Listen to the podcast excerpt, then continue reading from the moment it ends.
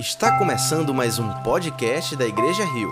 Esperamos que você seja profundamente abençoado com a mensagem de hoje. Vamos orar ao Senhor, se você puder, feche os teus olhos onde você estiver. Abra o seu coração, peça a graça de Deus sobre aquele que é o portador da mensagem, mas também aquele que há de recebê-la. Ore por você e por mim, porque todos nós hoje precisamos da misericórdia de Jesus sobre a nossa vida. Todos nós, pecadores, limitados, mas que podem ser hoje cheios do Espírito Santo de Deus, onde não há limites.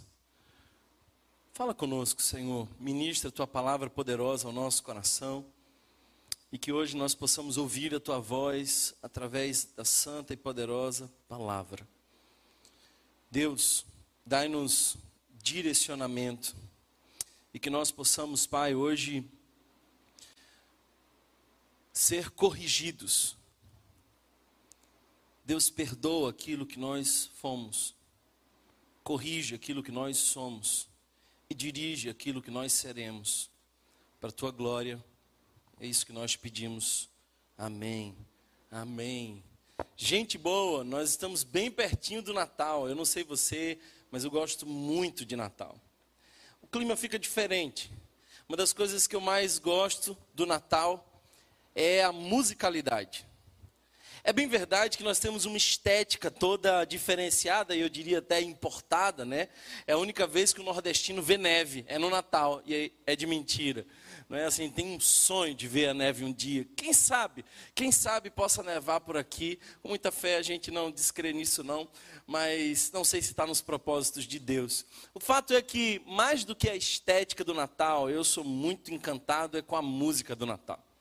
A minha avó, inclusive, há muitos anos atrás, ela ressuscitava uns discos que eram discos específicos de Natal, e aquele disco ia rodando assim uma semana, de modo que quando chegava no dia do Natal, a gente estava orando para o Natal passar, que ninguém conseguia mais ouvir aquelas músicas. E tem gente que aparece só no Natal. Quando eu penso playlist de Natal, você pensa em quê? Fala para mim. Duas pessoas talvez venham assim direto à sua mente, quer você tenha 30 anos ou quer você tenha 130, você cresceu ouvindo, por exemplo, Roberto Carlos.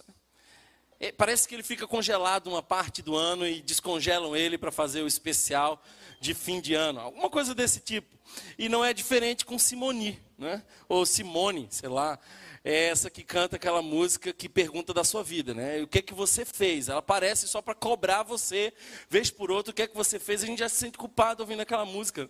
Negócio meio triste, assim, eu não gosto, eu não gosto. E não sei se você sabe, aquela música, ela não, não fez essa música, é uma versão. Essa música, ao que eu, se eu não estou enganado, alguém pode me corrigir aqui, aquela música foi feita pelo John Lennon, não é? Ah, e aí fez junto com a Yoko Ono. E parece que foi a Yoko Ono que separou John Lennon dos Beatles. E talvez por isso Simone tentou dar o troco e estragou a música fazendo essa versão que ela, que ela fez. Né? Não sei. A gente fica pensando que playlist de Natal a gente vai ouvir. Quais são as músicas que você gosta? Fiquei pensando nisso, porque música ah, tem a ver com Natal. E uma playlist de Natal é necessário. Eu não consigo imaginar você passando o Natal ouvindo a Anitta, por exemplo. Nada inspirador. Absolutamente nada inspirador. Aliás, eu preciso dizer para você uma coisa. A fé cristã, ela inspira canções. Né? A fé cristã inspira canções. Já viu alguém fazendo uma canção inspirada no ateísmo? Ateísmo é improdutivo, não produz nada.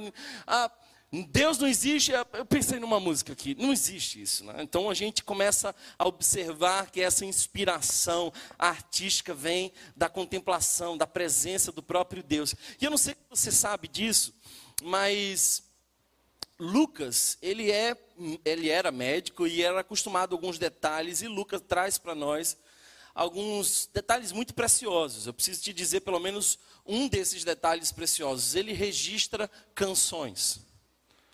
E ele registra para nós, graças a Deus, quando chegar lá no céu, eu vou agradecer por ele. Ah, ele registra canções de Natal. Você sabia que tem uma playlist de Natal? Sim. Se você tiver um pouco mais de cuidado, você vai perceber que ainda no primeiro capítulo de Lucas, nós temos aí algumas canções de Natal. Eu não sei como é que é a sua versão, estou usando aqui a NVI, ela nos favorece o entendimento fazendo uma justificação diferente no texto. Então, você facilmente percebe o que é narrativa e o que é poesia no texto.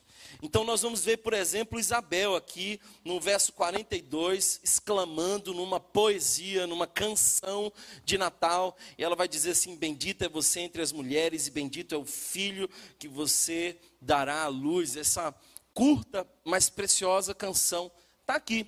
Lucas registrou isso. E glória a Deus que ele fez esse registro.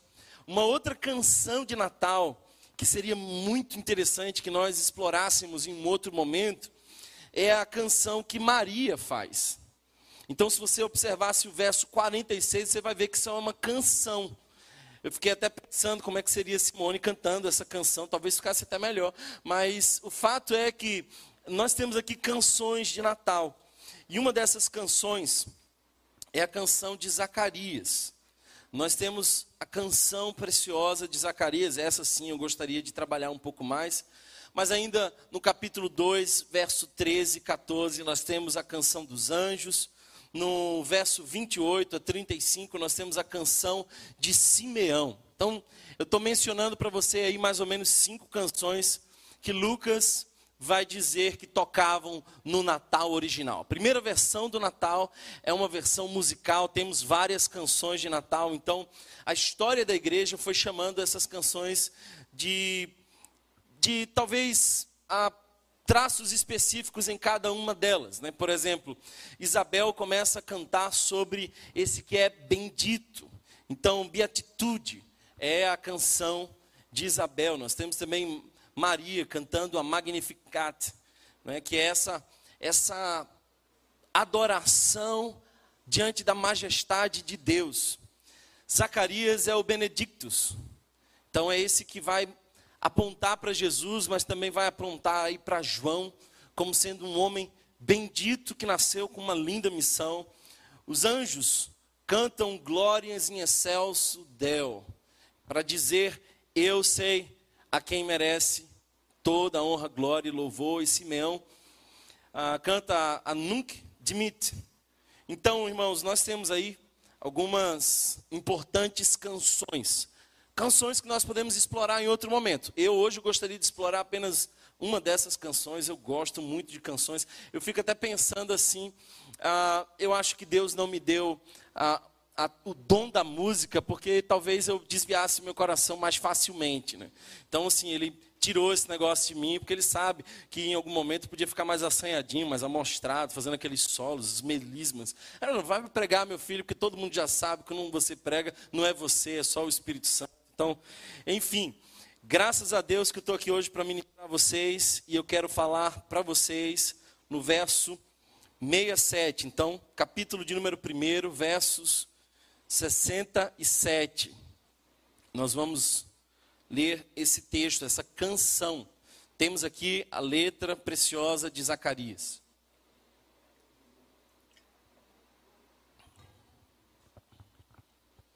É bom lembrar que Zacarias é sacerdote, marido de Isabel, e ele recebe do anjo a promessa de que ele teria um filho já de idade avançada e considerando que Isabel era estéril, isso era impossível. Impossível. E então ele questiona o anjo e ele começa a dizer: Olha, é, os limites são esses, como é que isso pode acontecer? É impossível. É impossível. E é interessante perceber, se você quiser, ah, pode ver no verso 18 o verso 18 diz assim: Zacarias perguntou ao anjo: Como posso ter certeza disso? Sou velho e a minha mulher é de idade avançada. Olha, uma mulher de idade avançada ter um filho não era surpreendente assim diante do nosso Deus, porque isso já tinha acontecido com Sara. Zacarias já sabia disso. Ele só não cogitava a possibilidade de que Deus podia fazer a mesma coisa com ele. Eu até fico imaginando que Zacarias pedia a Deus por esse milagre, mas quando esse milagre chegou, ele achou que era impossível. Tem um monte de gente aí pedindo para que Deus faça alguma coisa, mas que não acha que Deus pode fazer. É, é interessante isso. Nós não cremos que Deus responde orações. Eu fico pensando que Zacarias pediu diversas vezes um filho ao Senhor. Quando Deus quis dar, ele disse: Não, Deus, é impossível. Isso acontece de maneira semelhante quando, quando a igreja está orando por Pedro e Pedro está preso. E o anjo começa a abrir as portas das prisões e tirar Pedro de lá. E aquele homem, agora um tanto sonolento, está na porta da casa onde se reunia a igreja para orar. Era madrugada, a igreja estava orando de maneira fervorosa. Aparece uma menina um tanto distraída, não sei se ela estava gazeando o culto, não sei o que, que era, mas ela vai na porta e ela percebe que é Pedro. Em vez de abrir, ela espantada com aquilo, ela volta. E aí ela diz: Ó, oh, Pedro está aí fora. E o pessoal começa a dizer assim: não, você está. É o sono, está louca, não sei o que, que é. E eles chegam a cogitar que poderia ser um fantasma, mas Pedro não podia ser. Então era uma igreja que estava orando, pedindo a Deus, mas não acreditava que Deus podia fazer. É? Eu até ouvi uma vez uma história de uma igreja que ficou assim situada do lado de, de um prostíbulo. E e aquela igreja começou a orar, dizendo: Senhor, tira esse lugar daqui, a gente não pode conviver com isso, e Deus desfaz isso. E eles começaram a orar até que um dia o prostíbulo pegou fogo. E aí o dono do prostíbulo ficou muito chateado com aquilo, porque eh, ele estava acreditando a igreja. Então foram ah, o pastor e o dono do prostíbulo para a delegacia, e quando chegaram lá, o dono do prostíbulo falou assim: Olha, eu quero que vocês responsabilizem a igreja, porque a igreja estava orando e por isso isso aconteceu. E, e o pastor disse assim: Não, não tem nada a ver com isso. Não, tem nada a ver. A nossa oração e esse acidente não tem nada a ver. Aí o delegado olha assim e fala assim: Olha só, eu tenho aqui um dono do prostíbulo que crê no poder da oração e na resposta de Deus, e um pastor que está tirando o corpo achando que Deus não responde. Não é não? Você crê? Ah, quantos creem aqui que Deus responde a oração? Eu creio, irmão. Eu não sei se Zacarias acreditava nisso, porque a resposta de Zacarias é como é que isso pode acontecer? É impossível. Como posso ter certeza disso? Então nós sabemos que o impedimento veio a Zacarias. E esse é um impedimento muito interessante. Seria talvez terrível para alguns de vocês receber essa punição ah, que Zacarias recebeu, que era ficar sem falar. Imagina, algumas mulheres aqui dessa igreja, sem falar. Ia ser uma benção para os maridos, mas para as mulheres ia ser meio difícil. E assim, foram nove meses. Não, brincadeiras, a parte tem homem que fala muito mais que mulher, né? Então, nove meses sem falar. Quando eu li esse texto, eu fiquei pensando assim, ele tem muito a ver com a gente. Porque o impedimento de falar é um limite muito importante. Você fala, você interage, você se conecta. De repente você não consegue mais falar. Não é? Eu fiquei pensando, isso aconteceu guardado as devidas proporções e uma diferença nos fatos, aconteceu com a gente. Porque note que nós já estamos há nove meses num normal diferente. Ninguém mais se abraça, ninguém mais dá beijo ninguém. A gente não tem mais contato. Nós não éramos como éramos antigamente. Está tudo tão estranho. Então nós também recebemos esse impedimento. Nós fomos impedidos. Assim como Zacarias foi impedido na sua comunicação, nós fomos impedidos na nossa interação. Então, de certa forma, nós, à semelhança de Zacarias, estamos agora precisando aprender a sair do impedimento de uma maneira correta. Sair do impedimento de uma maneira correta. Eu não sei, queridos irmãos, e eu nem quero afirmar isso aqui, que nós estamos nessa cena porque nós somos incrédulos, tá? Eu não quero que você faça essa associação, mas eu quero dizer para você que nós vamos sair dessa cena mais crentes. Amém? Eu não quero dizer que a pandemia foi um castigo de Deus, mas eu quero dizer que a semelhança de Zacarias nós vamos sair aperfeiçoados. A gente vai sair diferente desse negócio. Um abraço vai ter um significado muito maior. Um culto vai ser uma diferença gigante do que é hoje. Eu acho que a gente precisa sair dessa experiência mais enriquecidos na fé com Deus. Lamentavelmente, a gente percebeu que tinha muita gente que assistia cultos, mas que não tinha relação com Deus. Então muita gente ficou pelo caminho, porque não orava, não tinha devocional, não buscava Deus, ficaram pelo caminho. Mas aqueles que buscaram intensamente ao Senhor voltarão ainda mais cheios, vivendo um novo de Deus, ressignificando a sua vida, não apenas a sua rotina, mas as suas prioridades. Fato é, irmãos, que quando Zacarias está ali presenciando uma cena onde o seu filho, depois de oito dias e circuncidado, precisava também ser nomeado, as pessoas começam a esboçar a ideia de que ele precisava ter o nome do pai ou de alguém da família. Você pode ler isso nos versos anteriores. Porque era comum, era cultural. Então, a mãe, Isabel, já direcionada por Deus, diz: Não, o nome do menino é João. Mas não era a mãe que dava o nome para a criança, era o pai. Era o pai que tinha e ainda devia ter autoridade sobre a casa. Então, pedem para que Zacarias expresse a sua opinião de alguma forma, aparece ali a oportunidade de Zacarias escrever. E eu quero que você pense um negócio que talvez a gente não consegue imaginar de cara, mas olha só que livramento. O menino ia se chamar Zacarias. Né? Passa a ser João. Se tem alguns Zacarias aqui, brincadeira. Em você fica bonito o nome. Mas seria difícil. O nome Zacarias, foi um livramento. Imagina se Zacarias fosse assim, ah, meio, talvez, iletrado, não soubesse escrever. O menino não ia ter nome até hoje. Ficou uma cena meio difícil. Mas o fato é, gente, que Zacarias escreve João. Ele escreve João. O nome dele é João, verso, 30, verso 63. E aqui o que eu acho lindo e eu quero que você note comigo, verso 64. Imediatamente sua boca se abriu, sua língua se soltou e ele começou a falar. O que, que ele fazia? O que, que ele falava?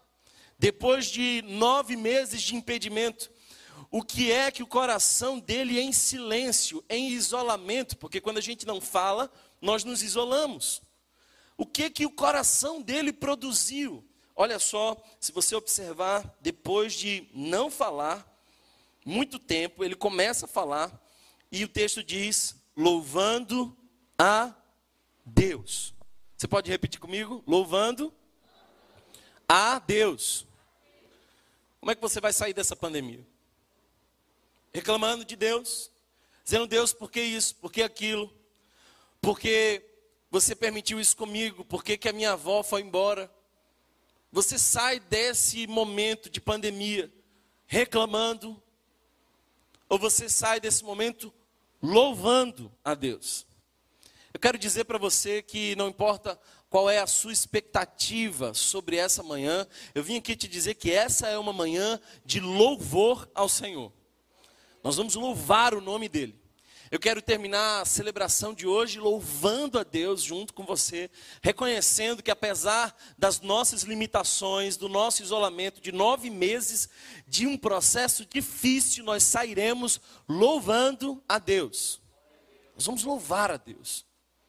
Então, desde março nós temos uma limitação, mas ela não veio para sacrificar a nossa fé, ela veio para aperfeiçoar a nossa fé. Eu não sei quantas pessoas voltam a essa igreja, mas eu sei que uma parte dessa igreja vai voltar cheia de Deus e sabendo a importância da comunidade local. Eu queria que você notasse comigo, irmão, irmã, que a fala de Zacarias é muito diferente da, da fala de Maria. Um anjo aparece para Zacarias, um anjo aparece para Maria. Mas são duas reações totalmente diferentes. Nós lemos agora há pouco que Zacarias pergunta ao anjo: Como posso ter certeza disso? Há no coração de Zacarias dúvida. Há no coração de Zacarias mais certeza da impossibilidade do que a certeza do poder de Deus. Como é que isso pode acontecer? Como isso pode acontecer? Mas é interessante que quando o anjo aparece a Maria, a reação dela, e aliás, eu queria fazer um parêntese aqui para dizer que nós estamos muitas vezes ah, negligenciando a pessoa de Maria na igreja evangélica, tá? Eu preciso dizer para você primeiro que Maria não é perfeita. Ela é uma pecadora como nós e no seu cântico ela diz que precisa de um salvador. Então, se ela precisa de um salvador, ela está em pecado. O texto também nos diz, e Marcos capítulo 6, por exemplo, nos mostra isso, que Maria, ela teve outros filhos e uma vida como a nossa. Mas o texto é bem claro, a Bíblia nos mostra que Maria era especial, porque ela era obediente a Deus. Então, à medida que Zacarias diz, isso é impossível, como é que isso pode acontecer? Como é que eu tenho certeza disso? Será que realmente pode isso? Maria, por outro lado, diz assim, recebendo a promessa de que Deus estava ali colocando uma semente que não é a semente do homem, mas é a semente de Deus, é do Espírito. Maria diz assim: então, como é que eu posso contribuir com isso? Como acontecerá isso? Ela já tem certeza da promessa. A fala de Maria é a fala de alguém que entendeu a promessa, creu na promessa e agora só pergunta: como acontecerá isso? Ela só está dizendo assim: ok, eu creio, já tomei posse, já estou emocionalmente grávida. Mas eu só quero agora que você me conduza pelo processo. É bem diferente de Zacarias.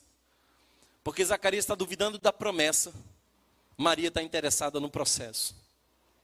Zacarias tem dúvida, Maria manifesta fé. Então note que a expressão é muito diferente. E olha só, ela diz: como acontecerá isso? Sou serva sua, Senhor. Que aconteça comigo conforme a tua palavra. Eu vejo aqui disponibilidade. Você sai dessa pandemia disponível para Deus. Você sai dessa pandemia dizendo: Deus, eu quero que você de fato me use. Sou tua serva, Senhor. Então nós temos muito a aprender com Maria e nós precisamos ter bastante reverência com essa pessoa que Deus escolheu. Porque ela foi escolhida por Deus, irmão. E ele não, não escolhe aleatoriamente, ele escolheu uma mulher santa. Já percebeu que, como homem, Jesus não tinha pai. Por isso que o texto diz que é a semente da mulher. Quando a gente olha para Gênesis, a gente vê o descendente da mulher esmagará a cabeça da serpente. Quando a gente olha para Apocalipse capítulo 12, nós vemos que é o descendente da mulher. Por que, que não é do homem? Porque não tem participação do homem. Então, como homem, Jesus não tinha pai. Tinha um pai adotivo, mas não tinha pai. E como Deus, Jesus não tinha mãe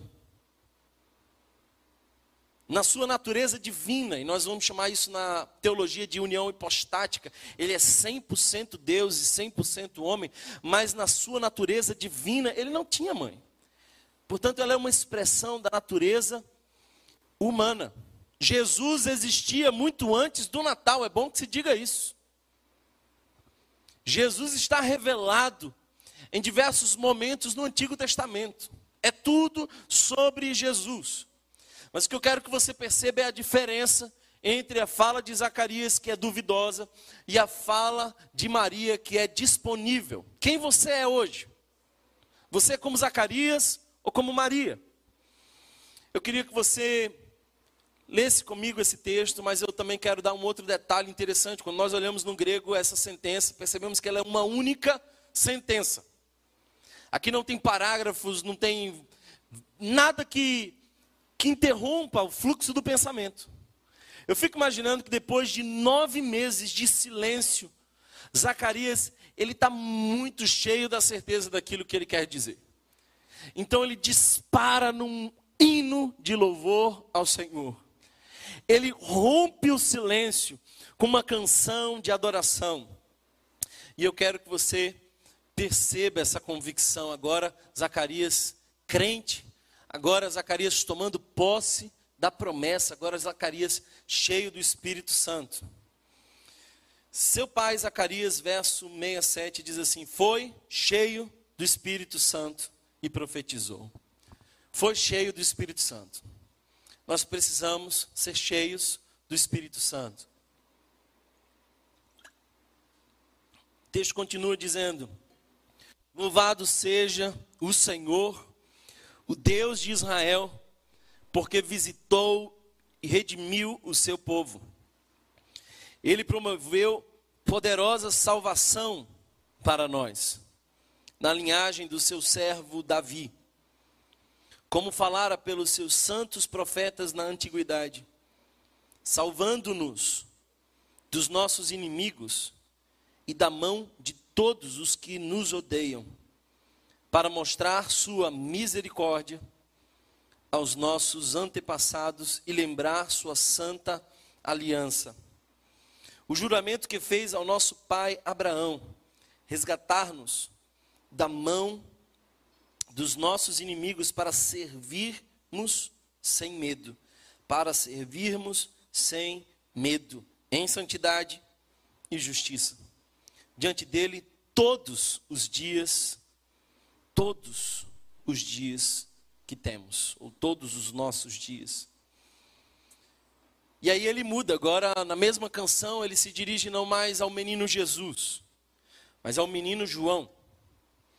E ele diz: E você, menino, será chamado profeta do Altíssimo, pois irá diante do Senhor para lhe preparar o caminho, para dar ao seu povo o conhecimento da salvação mediante o perdão dos seus pecados, por causa da das ternas misericórdias do nosso Deus, pelas quais do alto nos visitará o sol nascente, para brilhar sobre aqueles que estão vivendo nas trevas e na sombra da morte, e guiar nossos pés no caminho da paz. Então, o menino crescia e se fortalecia em espírito, e viveu no deserto, até aparecer publicamente a Israel. Palavra do Senhor. Amém. Quando nós estamos cheios do Espírito Santo, nós louvamos a Deus. Louvor é um sinal de que alguém está cheio do Espírito Santo. Nós acabamos de estudar Efésios e percebemos que no capítulo de número 5, verso 18 e 19, nós somos exortados a sermos cheios do Espírito Santo. Então o texto diz: Não vos embriagueis com vinho, que leva à devassidão, mas deixai-vos encher pelo Espírito, falando entre vós com salmos, hinos e cânticos espirituais, cantando e louvando de coração ao Senhor. Essa é a expressão de alguém que está cheio do Espírito Santo. Louvor a Deus. Queridos irmãos, se eu encerrasse agora essa mensagem e nós entrássemos de verdade na sala do trono em louvor ao Senhor, teria sido esse um momento ímpar na nossa caminhada cristã. Porque quando nós estamos cheios do Espírito Santo, nós louvamos a Deus. Nós somos chamados para louvar ao Senhor. Agora eu quero partir de uma pergunta básica e quero me dedicar a respondê-la. Por que nós louvamos a Deus? Porque Deus deve ser louvado. Quais são as razões que levam uma igreja a louvar a Deus? Quais são as razões que nós temos para entronizar louvores ao Senhor? Eu quero dar aqui algumas respostas olhando para esse texto. Mas eu quero que você veja o seguinte: Deus deve ser adorado, porque Ele é o Deus que nos visita. Ele é o Deus que nos visita. Se você observar o verso 68 diz: Louvado seja o Senhor, o Deus de Israel. Por quê? Olha para o texto e você vai ver por quê. Visitou e redimiu o seu povo. Visitou e redimiu o seu povo. Agora eu quero que você entenda que essa palavra grega que aparece para visita não é qualquer visita, não. É alguém que reconhece a sua limitação e vai ao seu encontro para mudar a sua realidade. Essa é a palavra que se usa aqui para visitação. O que eu quero que você entenda é que Deus, do mais alto e sublime trono, conhecendo as nossas limitações, Ele vem ao nosso encontro. E Ele nos visita, e é por isso que nós podemos chamá-lo de o Emanuel. É Deus presente. Quando você ora a Deus, eu quero que você traga a memória para que direção você ora. Talvez você ore pensando num Deus que está muito além das nuvens, lá em cima, talvez ele escute você, mas eu, eu vim aqui te dizer uma coisa: Ele é o Emanuel, logo, Ele está do seu lado. Então, quem sabe nas suas orações você possa realmente mudar a geografia de onde Deus está situado, Ele está em nós, entre nós. Ele não apenas habita o mais alto e sublime trono, mas Ele é conosco. É isso que significa Emmanuel. O que Zacarias está dizendo aqui é que nós precisamos louvar ao Senhor, porque o Natal é a mensagem de que Deus está entre nós. Não mais um ser distante, mas é aquele que se faz presente. Ele é, portanto, o quarto homem da fornalha. Ele é aquele que encontra Jacó no val de Jaboque e lhe transforma não apenas o nome, mas a vida. Ele é aquele que acompanha Gideão, que conduz e diz para Josué que ele era o chefe do exército de Deus. Então nós vemos que Deus está agora definitivamente entre nós, ele é o Emanuel. Thomas, você falou definitivamente. Sim. Porque o próprio Jesus diz: Eu vou, mas eu rogarei ao Pai e Ele trará o Consolador para que estejam com vocês para sempre, sem prazo de validade. Nós agora fomos visitados por Deus. É por isso que nós precisamos louvar ao Senhor. Sabe por que você precisa louvar ao Senhor? Porque, embora você não veja, a presença de Deus é real entre nós. Nessa... Talvez você não veja, talvez sequer distraído, não tenha sentido, mas a sua convicção na palavra nos diz que onde estiverem dois ou três reunidos, ele ali estaria presente. Por isso louvemos a ele, ele é o nosso visitador. E qual foi o, o propósito dessa visita? Se você olhar ainda o verso 68, você vai ver que o propósito dessa visita é redenção. É redenção. E note que aqui não há a palavra apenas perdão, porque estaria incompleto todo o processo se Deus apenas tivesse perdoado os nossos pecados. É bom lembrar que no Antigo Testamento, cada vez que um pecado era cometido, uma oferta e uma absolvição acontecia. Mas um novo pecado significava você voltar ao mesmo lugar. A redenção aqui nos mostra que Deus não apenas perdoou os nossos pecados, Ele não leva em conta as nossas transgressões. Ele não olha para nós com uma lista enorme. Talvez você comece a sua oração dizendo: Deus, que vergonha entrar na tua presença e te dizer novamente tudo que eu fiz. Mas quem sabe a oração fosse respondida da seguinte forma: Desculpa, é, eu não estou sabendo do que você está falando, porque eu esqueci a multidão dos teus erros e lancei no mar do esquecimento. E cada confissão é única, preciosa e perdoada. A redenção é nós sermos tirados desse lugar. Sabe o que, que isso quer dizer? Que nós não mais somos escravos do pecado. Em outras palavras, nós pecamos, mas o pecado não tem mais autoridade sobre nós. Antigamente o pecado dizia assim: levanta a mão, você tinha que levantar a mão. Mas agora, cheios do Espírito Santo, redimidos em Cristo Jesus, o pecado vai dizer assim: levanta a mão e você dizer assim: não, porque eu só levanto para adorar o Senhor Jesus. É isso que quer dizer, nós somos visitados, por isso louvamos ao Senhor, porque essa visita nos trouxe redenção, diz a palavra. 71 nos mostra ainda uma outra realidade. Deus deve ser adorado por Deus que nos salva. Ele é Deus que nos salva. Se você observar o verso 72, nós vemos que ele nos salva por três propósitos. Thomas, por que nós somos salvos? Porque nós somos salvos, três propósitos. O primeiro deles, verso 72, nos diz isso para mostrar sua misericórdia. Deus revela quem Ele é naquilo que Ele faz. Assim como você revela quem você é naquilo que você faz, Deus revela quem Ele é naquilo que Ele faz. Então, para mostrar a sua misericórdia, o Senhor é misericordioso. Talvez você não esteja familiarizado com essa palavra misericórdia. Mas se você pegar essa palavra ah, no latim, você vai perceber algo muito interessante. Miseris eram aqueles panos, trapos facilmente rasgados. Sabe quando você vai, os homens especialmente sabem do que eu estou falando, quando eles vão passar a cera no carro e compram aquelas estopas que vêm de imposto, aquilo ali é o miseris. É sem valor, se desfaz facilmente, se rasga facilmente. Mas a palavra cordes é muito mais familiar ao nosso vocabulário. Unicordes quer dizer o quê? Um coração.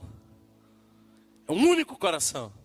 Então, misericórdia tem a ver com o coração de Deus. Que coração de Deus é esse? É aquele que se desfaz diante da confissão. É aquele que, que é Deus poderoso. E não se enganem, é Deus que também tem ira. Mas quando vê um filho se aproximando com uma confissão, age como o pai do filho pródigo. Misericórdia é um coração que se desfaz e dá espaço para a graça de Deus, porque fomos salvos para mostrar a sua misericórdia. Porque nós somos salvos. Versos 72 e 73 nos diz isso. Além de mostrar a sua misericórdia aos nossos antepassados e lembrar a sua santa aliança lembrar a sua santa aliança. O verso 73 diz: o juramento que fez ao nosso pai Abraão. Porque fomos salvos para honrar a aliança.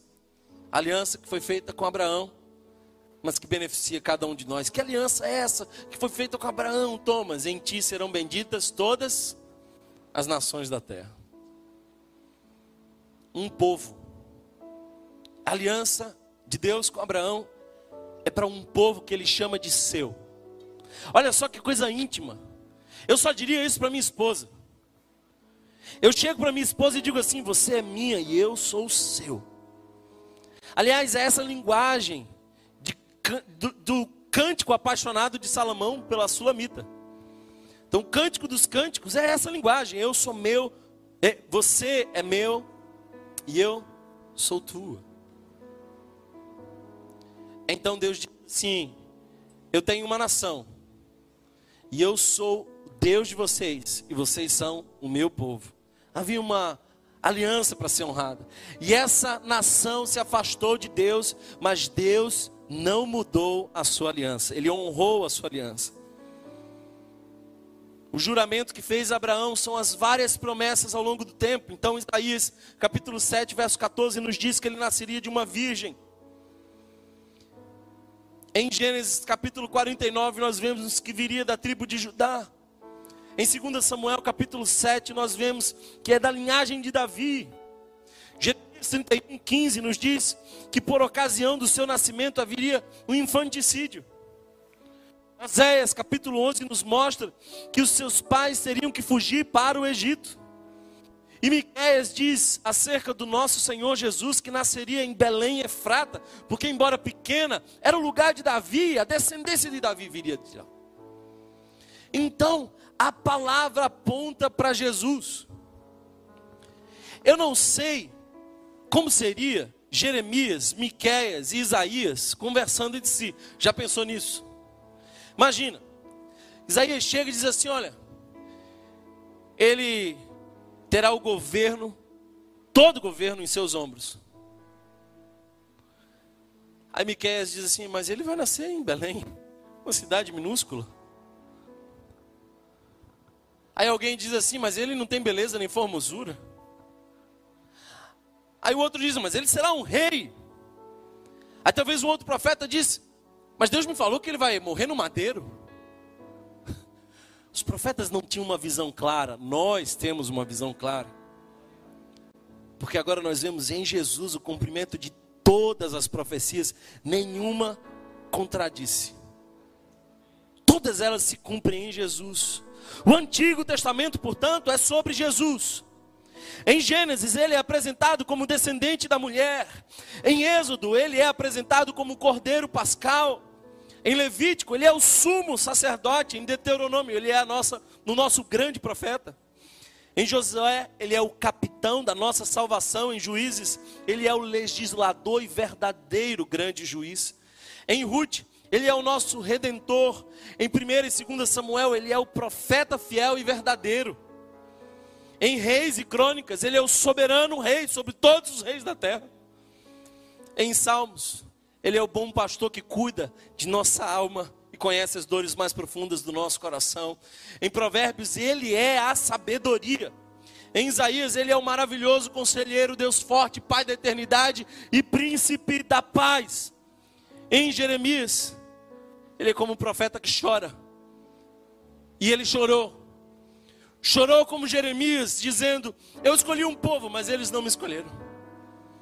Como uma galinha, eu quis juntar vocês debaixo das minhas asas, mas vocês não quiseram. Em Ezequiel, ele aparece como aquele que nos chama para sair do pecado. Em Daniel, ele é o quarto homem da fornalha e o companheiro fiel.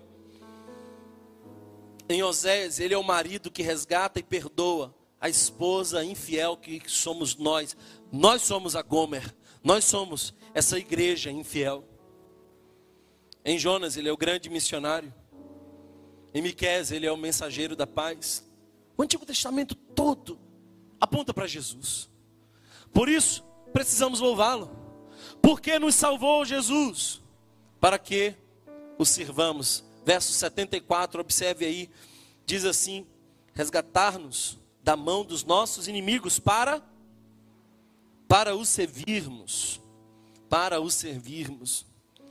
Sabe por que, que Deus salvou você? Para servir. Para servir. Quando você não serve, você está fugindo ao propósito pelo qual Deus te salvou. Deus te salvou para servir. Como é que é esse serviço? O texto nos diz: sem medo, em santidade e justiça, todos os dias. Sem medo é uma postura de coragem. Em santidade e justiça é uma postura de integridade. E todos os dias é uma postura de constância. É isso que Deus espera de mim e de você. Essa semana atendi uma pessoa que estava dizendo assim: Thomas, eu não sei o que Deus quer de mim. Por que, que Deus me fez? Qual é a minha vocação? Eu falei assim: servir é a sua vocação. E você não serve de qualquer jeito, você serve sem medo, sem fazer contas. Você serve de todo o seu coração em santidade e justiça, porque você tem que viver servindo como aquele que te chamou é. Sede santos, porque eu sou santo. Sirvo quando, Thomas? Só no domingo, na igreja? Não, todos os dias todos os dias. Por isso que nós precisamos louvar ao Senhor. Por último, por que, que nós precisamos louvar ao Senhor? Precisamos louvar ao Senhor, porque Ele é Deus para além da religião. Deus está para além da religião. Às vezes as pessoas me acham representante da religião.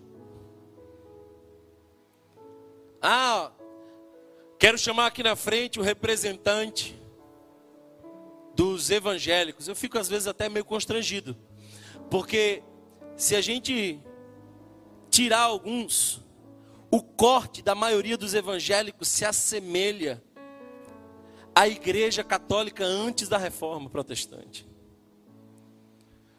A maioria dos evangélicos hoje tem uma consciência tão pequena quanto a igreja católica tinha antes da reforma protestante. Se antes se vendia indulgência, hoje se vende sal, rosa, promessa, campanha das sete sextas-feiras, corrente dos 318, todo que é tipo de boa cumba. O que é boa cumba? É aquela que não é a macumba, mas é a boa cumba. Entendeu não? Foi uma piada.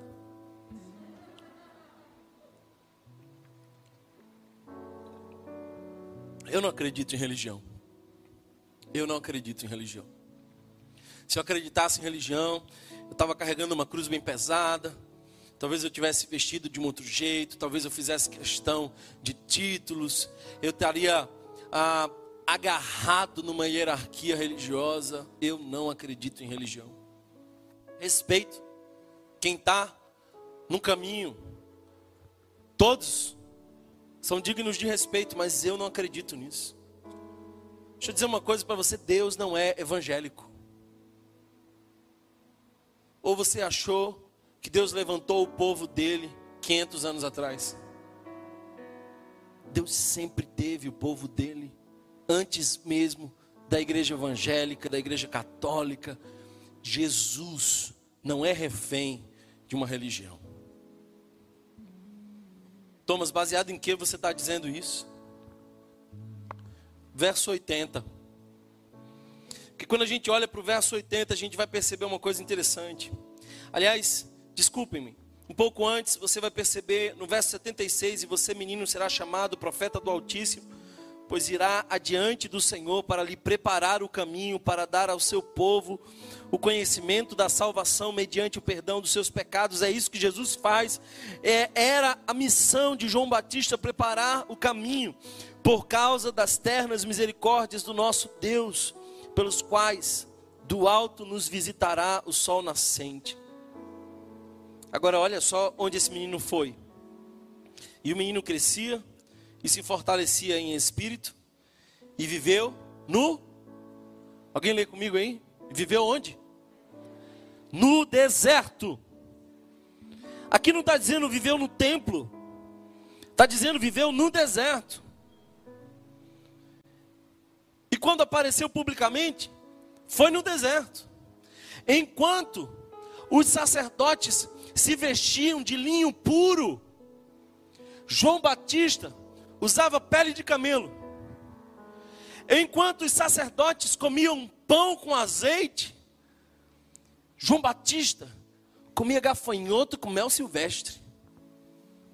Enquanto os sacerdotes desfrutavam de toda uma estrutura que dava visibilidade, João Batista estava escondido num deserto onde ninguém vê.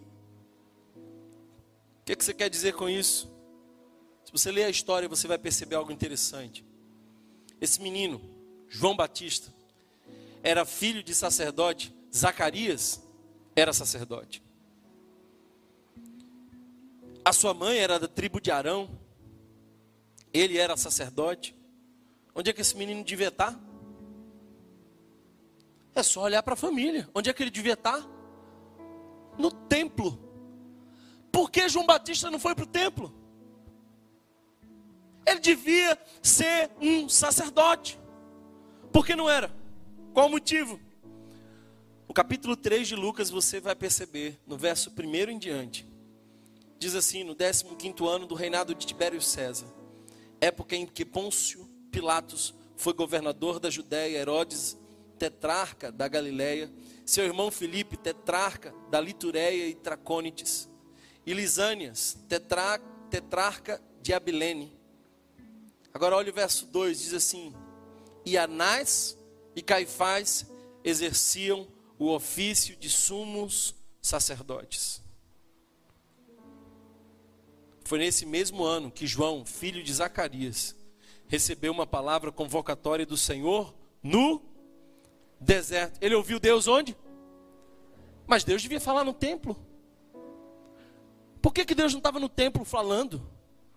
Porque Deus foi falar no deserto e a palavra de convocação que João ouve é no deserto. Percebe uma coisa aqui. O verso 2 diz que Anás e Caifás exerciam o ofício de sumos sacerdotes. Mas essa é uma contradição de termos. Sumo é um só. Por que dois? Eu preciso dizer para você que Anás era um populista corrupto que negociou com os romanos. E ele tinha cinco filhos. E os romanos decidiram que eles iriam ordenar um sumo sacerdote. Então, primeiro Anás foi sumo sacerdote. Depois Caifás. O templo estava corrompido. As estruturas religiosas corrompidas. E Deus não habita em templos feitos por mãos humanas. Quando a política assumiu, fez os seus conchavos, reorganizou as cadeiras da autoridade, não baseado na vocação de Deus, mas nos interesses dos homens.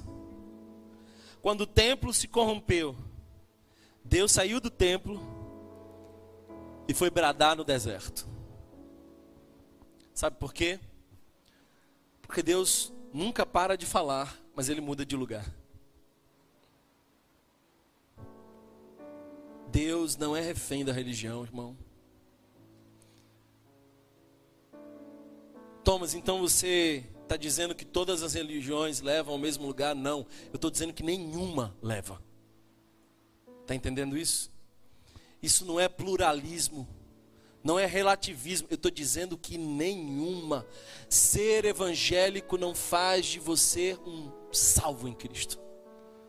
Thomas, então, se nenhuma religião leva para o céu, como é que a gente vai? Em Cristo Jesus. Só em Cristo. Só um caminho. E ele disse: Eu sou o caminho, a verdade. Por isso a gente precisa louvar o Senhor nessa manhã. O templo foi corrompido. A política fez de um lugar vocacionado dois lugares de interesse.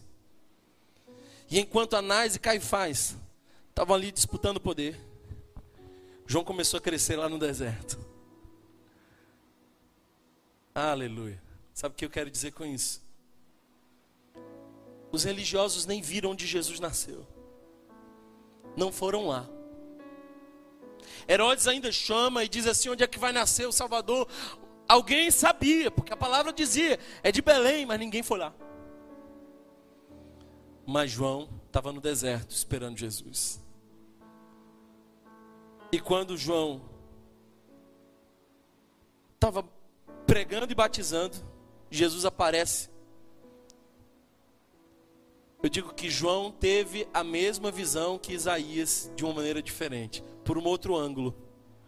Será que você vai entender isso? Isaías capítulo 6. Deus dá uma visão do Senhor sentado no mais alto e sublime trono. E querubins em volta dele, seis asas, com duas cobriam o rosto. Com duas, com duas cobriam o seu corpo, com duas voavam. E eles diziam: Santo, Santo, Santo é o Senhor dos exércitos. Qual é a reação de Isaías? Ai de mim, Senhor, que sou pecador. Quando João vê Jesus se aproximando, João vê o que Isaías viu, de uma maneira diferente. Então ele diz: Eu não sou digno de desatar as sandálias dos pés. Todo mundo que se aproxima de Deus se vê pequeno. Todo orgulhoso está longe do trono, porque todo mundo que se aproxima de Deus se vê pequeno. Quer saber se alguém está perto do trono? Veja como ela se vê. Isaías disse: Ai de mim. João Batista disse que eu diminua e que tu cresça, porque eu não sou digno de desatar as sandálias dos teus pés.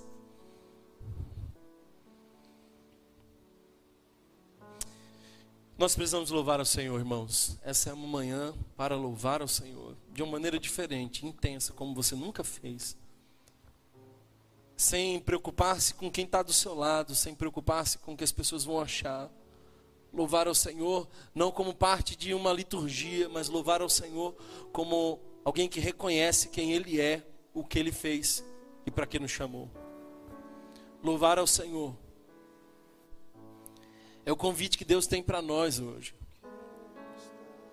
E saiba, você não está nesse momento se colocando dentro de uma cena religiosa. Eu não estou falando de liturgia, eu estou de uma atitude diante de Deus. Será que você está entendendo e recebendo essa palavra hoje?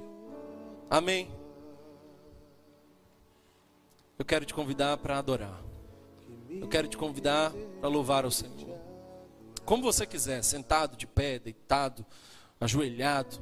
Mas louve o Senhor. Eu te dei aqui razões para louvar ao Senhor. E eu quero, nesse momento, te dizer que aquele que é digno do nosso louvor está entre nós. Louvemos ao Senhor Jesus. Louvemos ao Senhor. Ele é digno. Ele é digno. Mas ainda é pouco Se você foi abençoado por essa mensagem, compartilhe com alguém, para que de pessoa em pessoa alcancemos a cidade inteira.